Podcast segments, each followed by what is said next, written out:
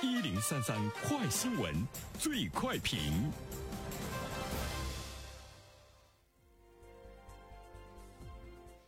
焦点事件快速点评：近日，中央政治局会议定调地产发展，表示增加保障型租赁住房和共有产权住房的供给，注重从制度构建上加以解决，防止炒作房价。对此，我们来听听本台评论员袁生的观点。你好，单平。最近呢，刚刚结束的中央政治局会议呢，传递出来了很多的消息哈。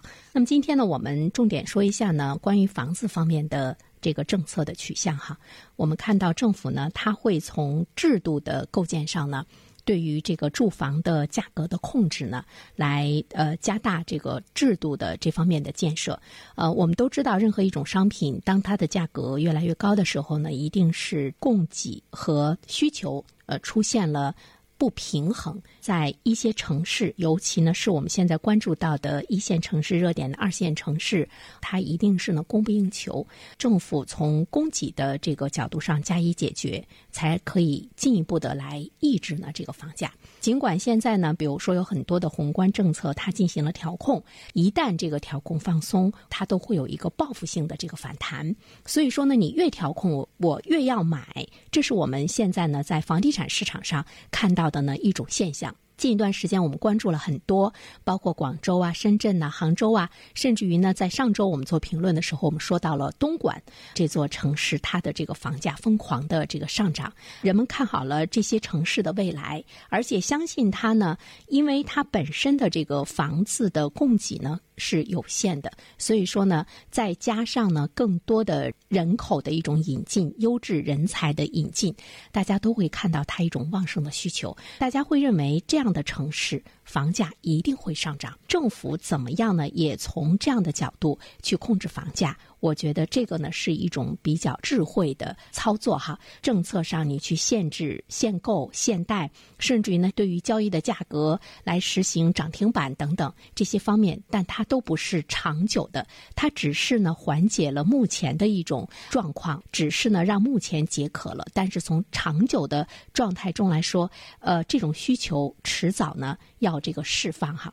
所以我们注意到呢，中央政治局会议呢，它对未来地产的发展提到了要供给两种房子，一个呢是保障性租赁住房，还有呢是共有产权住房的供给。呃，我们看到了它更多的呢是对于我们现实生活中的中低收入阶层，尤其是低收入阶层买不起房子的人，让他们呢能够呢有房子可住。政府呢在这方面呢要付出更多，它可以呢解决市场的一种焦虑感，同时呢它也可以缓解人们对呢这个自买住房啊。等等，这方面的一种呢，这个需求。那么在这方面的话呢，他也罕见的提出来了，以防止学区房等名义炒作房价。最近呢，刚刚结束的。一部电视剧《小舍得》引起了大家的关注。当然，它是关于孩子教育的，但其中我们也看到了为了孩子上学买学区房。当然，在电视剧中给我们呈现呈现出来的是，呃，这个学区房想让孩子上学呢，它这个落空了，因为呢政策呢发生了这个变化。那我觉得这部电视剧中或许传递出来了一些信息，未来的学区房的一些这个政策，呃，是不是呢也会呢发生一些变化，使得人们在这个领域中想去炒作房价的可能。性呢会越来越小。那么从这两类住房的供应来看的话呢，我特别想和大家说一说新加坡。呃，因为新加坡呢，它是全世界解决住房问题最好的国家之一，它是居者有其屋的成功践行者。它不仅呢解决了自治初期的房荒的问题，还形成了廉租房、租价祖屋、改善型祖屋、私人住宅这种阶梯式的供应体系。我们说到这些房子，你都能够看到，它都是呢面对。呢，买不起房子的人，政府呢在这方面如何呢去加大呢保障的力度？所以说呢，住房自有率高达百分之九十点九，这是一个什么概念？它成为世界上拥有住房率最高的国家之一。所以呢，目前对于新加坡来讲，人均住房面积从自治之初的不足六平方米，提高到了二零一五年的二十七点六平方米。而且我还看到一个数字呢，值得关注哈，正是呢政府加大了一种呢这个保障和供应。那么九八年到一八年二十年间，新加坡名义房价仅仅上涨了百分之五十一点六，这个上涨呢远远的低于美国、法国。中国香港等等，它形成的是祖屋为主，百分之八十二以上的新加坡人，他都居住在政府提供的祖屋中，仅有百分之不到百分之十八的高收入家庭和外国人，他呢是住在开发商建设的私人住宅中。这就是说，新加坡政府他们的这种强大的保障力度，让老百姓无论是谁都有房住。好了，暂停。